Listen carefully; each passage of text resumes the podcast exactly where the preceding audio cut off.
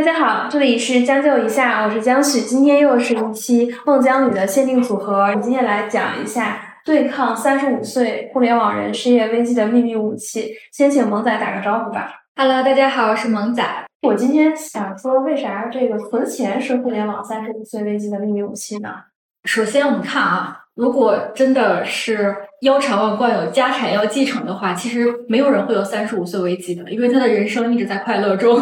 对我就有一个这样的同学，他就在不到三十岁的时候选择了裸辞，然后回家去做全职儿女，过几年就要继承家业了。对啊，所以我觉得大多数的普通人吧，大家在三十岁前后开始有三十五岁的危机，其实很大的原因是对未来的不确定性、不安全感。但其实存钱是一条非常好的道路，能够帮你去打消这种不确定性和不安全感。我这一部分话题，我就是想正向面对二十八到三十五岁互联网人群中的其实收入在两万跟三万五左右，它其实是一个被大家可能相对比较忽略的，因为我们谈到互联网公司，很多人可能想到都是年薪百万，但是你会发现没那么多，而他们其实是最大多数，甚至是一个比较大的一个沉默的群体，所以我觉得存钱这件事情还挺值得来聊一聊的。哎，我先说一个我的一个观察，就是买咖啡。我对买咖啡这个挺有感受的。比如说我刚毕业的时候，我其实那个时候没喝过星巴克，然后我可能那时候卡里拿着两千块钱就走进星巴克要去买东西了。就我当时真的不知道星巴克的价格，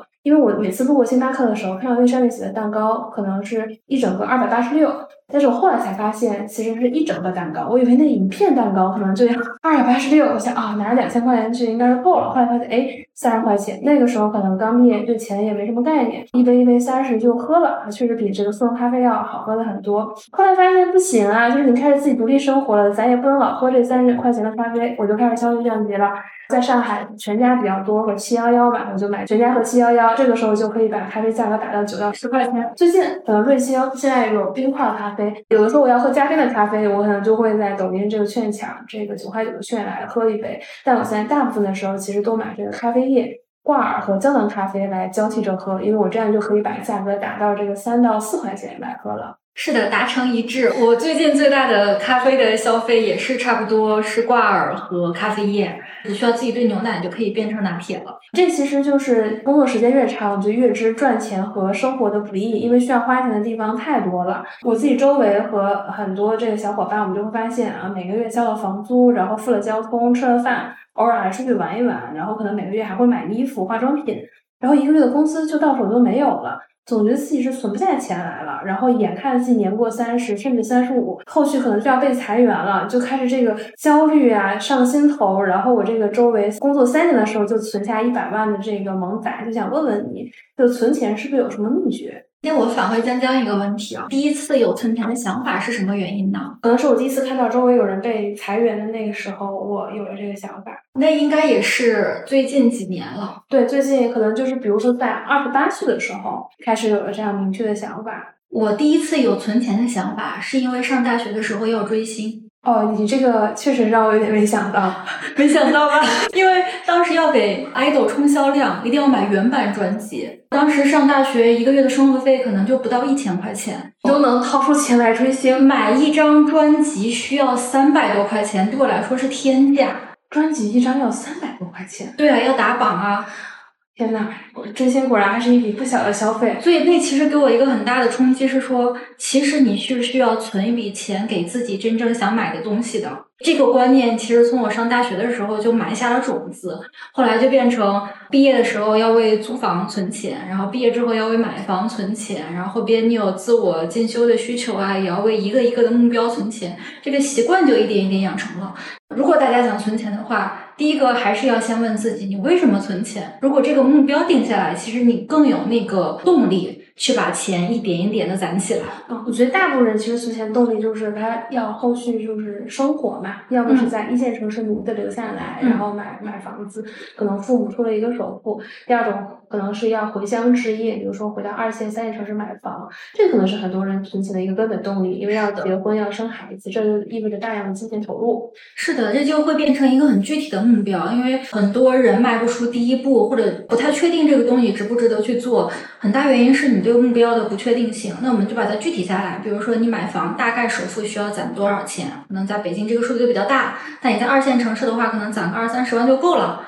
或者是说你要结婚要买车，然后大概要攒多少钱，把数字明确下来，越清晰你就动力会越强。那我现在我们的人群就是我们这群互联网人，哎，发现我比如说是个运营，我现在这会儿就得多看电影、电视剧和这个话剧演出，我这可能看一场活动就得五百、一千的，那就换工作。这个艺术的滋养，就是让我变得更加的强大。这钱咱也得花，但钱我又想攒。是吧？不然我到后面我怕我两场空啊，既没工作又没房，所以这个存钱第一步，我这也在小红书上或者是在这个各种付费课上也学了一些。听说第一件事情是记账，我也尝试了，比较复杂，也不是说比较复杂吧，就是说还了解一些什么记账软件啊，我还想说要不要做一个漂亮手账啊，这个感觉有点麻烦，平常上班还挺忙的，互联网下班也不是特别早，也没那个时间，已经无纸化办公很多年了。这个我就比较有发言权了，因为今年正好是我记账的第十年。你年纪轻轻都承受过这么多事情，真的是 记账这个事情，记录本身它只是一个数据的采集和存储，就像我们现在做模型、做算法是一样的。更重要的是你如何去利用这些数据，所以过程我们要尽量把它简单化，然后花更多的时间呢去看数据的分析和复盘。这个地方，我作为一个快速专业的学生，还有一些仅存的知识。你这一步就是到了，就是比这个出纳更更重要的财务分析，这也是会计学生会比较想要去的一个方向。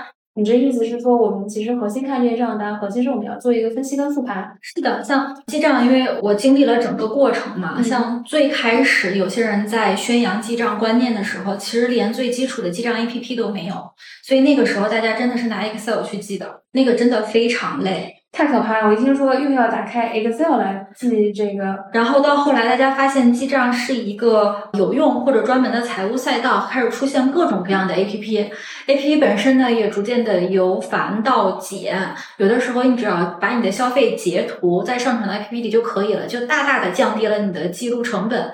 再到最近几年，其实你所有的消费流水都会在。某宝、某信或者是某银行的 APP 里边有完整的记录。如果你真的非常不想浪费时间在流水记录这件事情上，你可以集中把你的消费都固定在某宝或者某一张银行卡上。这样你就定期把这个 A P P 的流水拿出来看一下就可以了，完全不需要你自己手动去做什么。那根据萌仔这十年记账经验，今天我只要一个最简单、最容易坚持操作的方法，你推荐我用什么方法来进行记账？最简单粗暴的就是把你所有的消费都集中在某宝上。好，那我今天就记了。我大概要多久记一次呢？我是说当周还是当月？因为我觉得当天我肯定做不到。因为如果你都用某宝来进行支付的话，它的账单会自动记录在你的流水里的，所以你完全不需要任何实质性的记录工作，只是在每周或者每个月固定一个时间，把这个流水账单打出来给过一遍，看看里边哪些消费是你花了钱真的高兴的。有哪些消费是你花了钱之后反而变得不高兴的？这个才是记账的关键。这个挺让我欣喜的，就是哪些是高兴和哪些是不高兴。因为传统的知识付费课程都会给我们讲哪些是投资，哪些是消费，投资即消费，会有这样的一个观念。那哪些高兴，哪些不高兴，能给我举例一下吗？比如说啊，像你刚才提到，因为你工作的关系，可能要需要看一些演出啊、展览啊。我最近也去看展览，看完那个展览，整体给我的感觉是不是很划算的？因为它整个的宣传和实际展出的这些内容中间差距很大，所以这笔消费在我看来是一笔相对不那么值得的消费。那我其实可以不花这个消费了。对，但是你刚开始呢，你可能不太好去判断哪些是能够让你真正有获得或者真正愿意去做的消费，哪些并不是。所以每个月底把这些账单打开来，然后做做分类，看哪些钱我花的比较值，哪些钱花的不值，这其实就是你开始存钱的第一步了。行，那我现在这个分析也开始分得清，我开心的钱跟不开心的钱，有可能看展览也是让我开心的钱呀，我好像也有了一些提升呀，这个也有。然后不高兴的钱可能是买了一件衣服，当时这个服务员把我夸的找不到北了，回家到这个灯光一看，哎，好像没那么好看啊！真的，我觉得所有女孩子都有这种经历，买了一堆穿不了的衣服。然后我觉得，哎，其实没那么高兴。那我现在这买衣服的这个钱，我可能就要收敛一下，就不能花那么多了。那我们就来到了第二个月。假设第一个月我坚持了，第二个月我又做了，但是这个时候就非常容易产生一个情况，我又无法坚持了。我后来发现，我经过第一月的这样的财务整理跟分析，我其实也分出了高兴的钱跟不高兴的钱。但是我觉得，哎，对我的财务真正有什么帮助呢？可能我最后发现，我只存了两百块钱，还是花了很多。那这个时候呢，我们把刚才说的两件事情加在一起来看哈。首先，你现在有一个目标了，这个目标呢，我们假定啊，可能是需要在一年内攒够十万块钱，或者在两年内攒够十万块钱。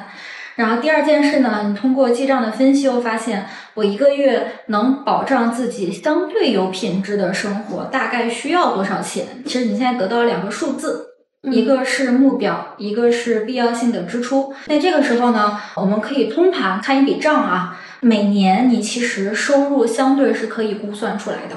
现在你又拿到了你每个月日常开销的一个数字，也就是你的支出大概也是能够估算出来的。所以这个时候，我的习惯是会做一个年度的财务计划。这一说，我可能对前面的钱呢，我也很没有概念，我可能做不了这个年度财务计划。那我们就把它再细化一点啊，这其实没有想象的那么复杂。比如说，财务计划简单就是你今年准备入账多少钱，然后消费多少钱。我就想今年攒下十万块。那我们来算一算，你这十万块能不能攒够啊？首先，你的入账是固定的，基本上就是你的所有的工资，再加上年终奖。当然，你有可能会有一些加薪的机会或者外快的机会，你多少意思一下加进去。基本上，你一年的收入相对是比较好估算的。另外呢，就是你的支出，基本上大家大头的支出，第一项房租或者房贷的支出，这个相对也是固定的。第二项，你的日常的预算，就是你每个月基本的支出，你先按照上个月的分析把数字填进去。我已经填进去了。接下来呢，还有几个为了让你的日常财务管理压力不要那么大，所以要单独列出来的支出预算。比如说你旅行的预算，我今年想想说，为了攒下十万块钱，国外我也不去了，我就国内这个周边好城市旅游旅游。对，你就大概填一下，比如说可能三五千块钱就够了，就填进去一个预算的金额。接下来呢，你今年有没有一些投资自己的预算？比如上什么进修课啊，或者是买什么书籍啊，这些都可以算为学习类的预算。好，我决定这个为了明年能升职加薪，年薪百万，我就要买一些这个职场书，买了。OK，然后接下来是你今年有没有一些大额消费的预算？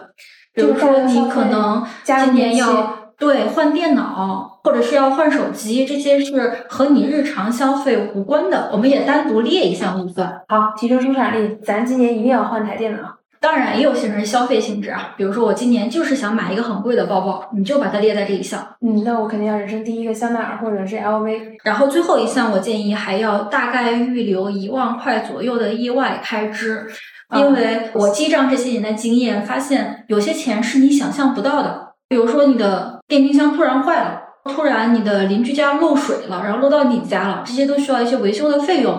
就每年各种各样的钱都会占一笔以往开支，所以现在我每年都会大概留着一笔预算在这里。行，那这钱我也留下了。好，这样每一项你都把你今年想花的数字填进去了，这时候拿你的收入减去支出，看剩下的是不是可以符合你存钱的预期。哎，我发现好像这个一算，我大概好像存不下十万块钱，我可能只能存五万块钱。那这时候你就有三条路可以选：第一，你是不是要开源？如果你收入在这个条件下，是不是你做副业的动力就更强了？这样说，我的小红书账号马上再听一遍，从零到一怎么做小红书，更多的精力做副业了。我打算那五万块钱靠小红书就补上。对，如果你能补上的话，你看你可以在维持现在所有的消费情况下，实现你存钱的目标。这个时候发现我这里面有一部分支出，比如说职场提升的支出，我要再增加一下。对，那就是效率提升了。对，那就是你的第二条路。如果说你觉得收入这方面增加相对会比较困难的话。你就把刚才所有的预算盘点一遍，哪些是真正有必要的支出，哪些是我今年不需要买，放到后年再去做的支出也可以。天啊，你这样说，我有画面感，这好像是玩一个乐高积木。是呀，咱想组成一个正方形还是长方形，组成多大的，选的这个积木大小其实是可以调整的，最后调整出来的东西就不同了。对，是的，其实就是一方面是开源，一方面是节流嘛。如果你开源和节流都做不到的话，那就调整你的目标，因为你现在是从一个月光或者存不下钱的一个基础开始做的。其实一开始不需要给自己立太大的目标，我一年攒不到十万，我一年攒一万可不可以？行，咱今天就定第一个目标，攒下一万块钱。那你这样说，我其实就有概念了。我还是要先把自己的情况给摸清楚，对，一定要了解自己。我觉得对于大部分人来说，开源其实是比较难的，但是节流这个事情，大部分还是有空间可以做的。是的，那目标这个事儿呢，我觉得一开始存钱恐怕是很难。我决定调整一下我目标，可能五万都有点难，那我就调整成两万块钱，这一年我肯定要攒下来。我也知道，说我开销这部分应该是省省钱，但是你看我啊，每天要喝咖啡，互联网人打工熬夜的要喝。当然有一些，比如说咖啡因过敏的人，他可能是别的产品了。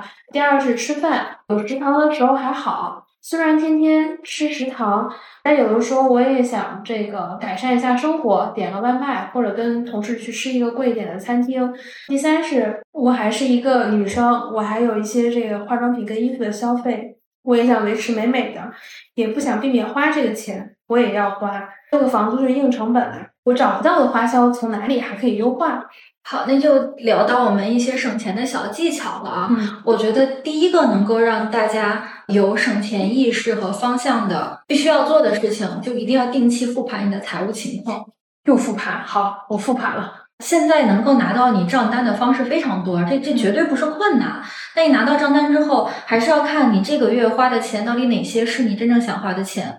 其实每个月都会有一些误判，导致你多花了一些不必要的钱。我想到有的时候是本来今天不想点外卖，然后同事说今天知道一个特别好吃的店，我们一起来点吧。或者逛街，不仅喝了一杯奶茶，又喝了第二杯。有的时候是一件衣服，抖音直播我看起来特别好，我一冲动我就下单了。我觉得大家都会经历这个过程，我以前也是，就发现一时冲动就想买衣服，但是结果这件衣服因为各种剪裁的问题呀，然后或者是颜色的问题啊，其实都没怎么穿。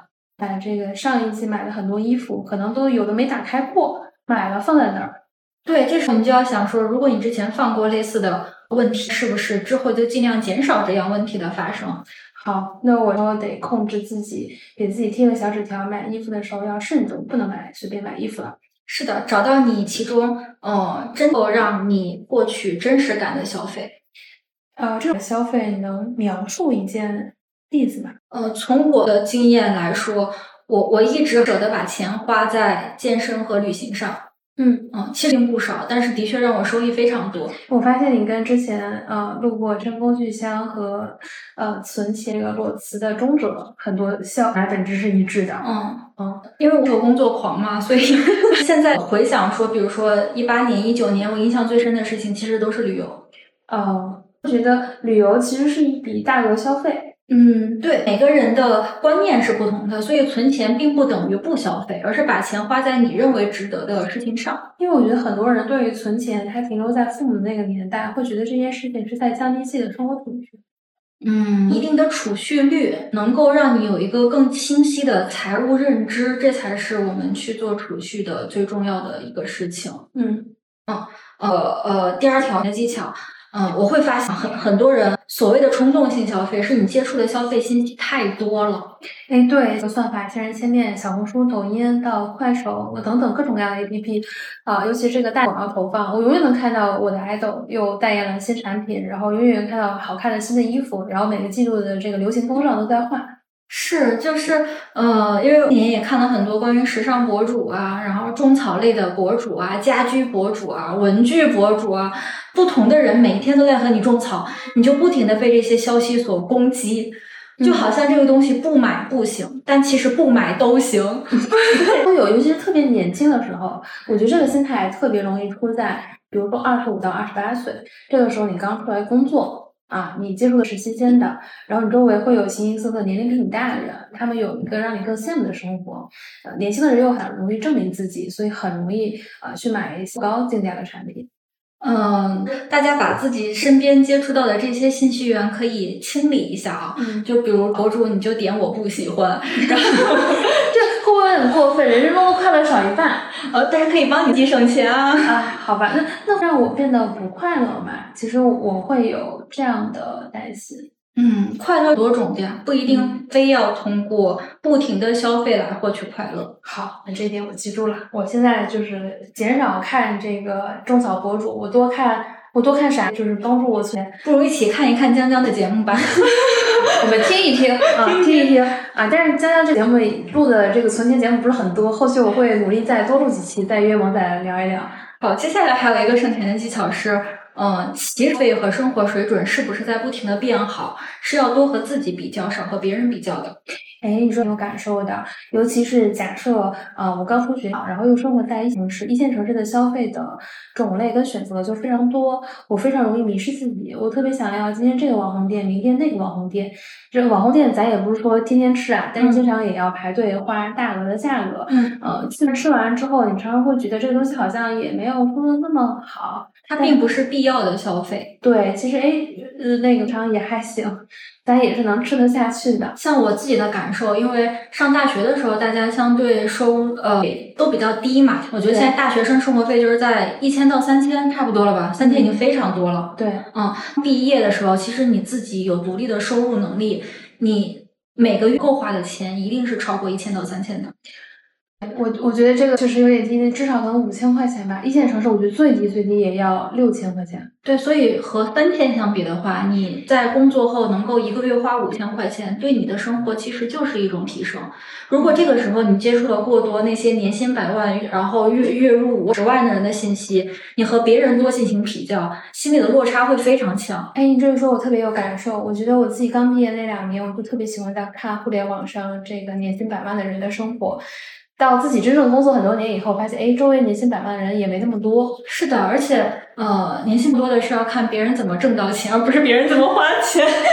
可能我们一般都看到这个贼吃货，一般不看贼挨打。对，因为我我走过来的，就是当你当你我呃能够花的，从三千变成五千，然后从五千变成八千，你自己获得的愉悦感是非常强的，而且你呃所谓的自由度也会越来越高。嗯，但是如果一直拿那些呃所有信息去做比较的话，你的那个失落感和落差感会越来越强。但这些对你的生活来说都是无意义的信哎，息。你这个说我特别有感受。有的时候我刷抖音跟小红书，我会越是焦虑。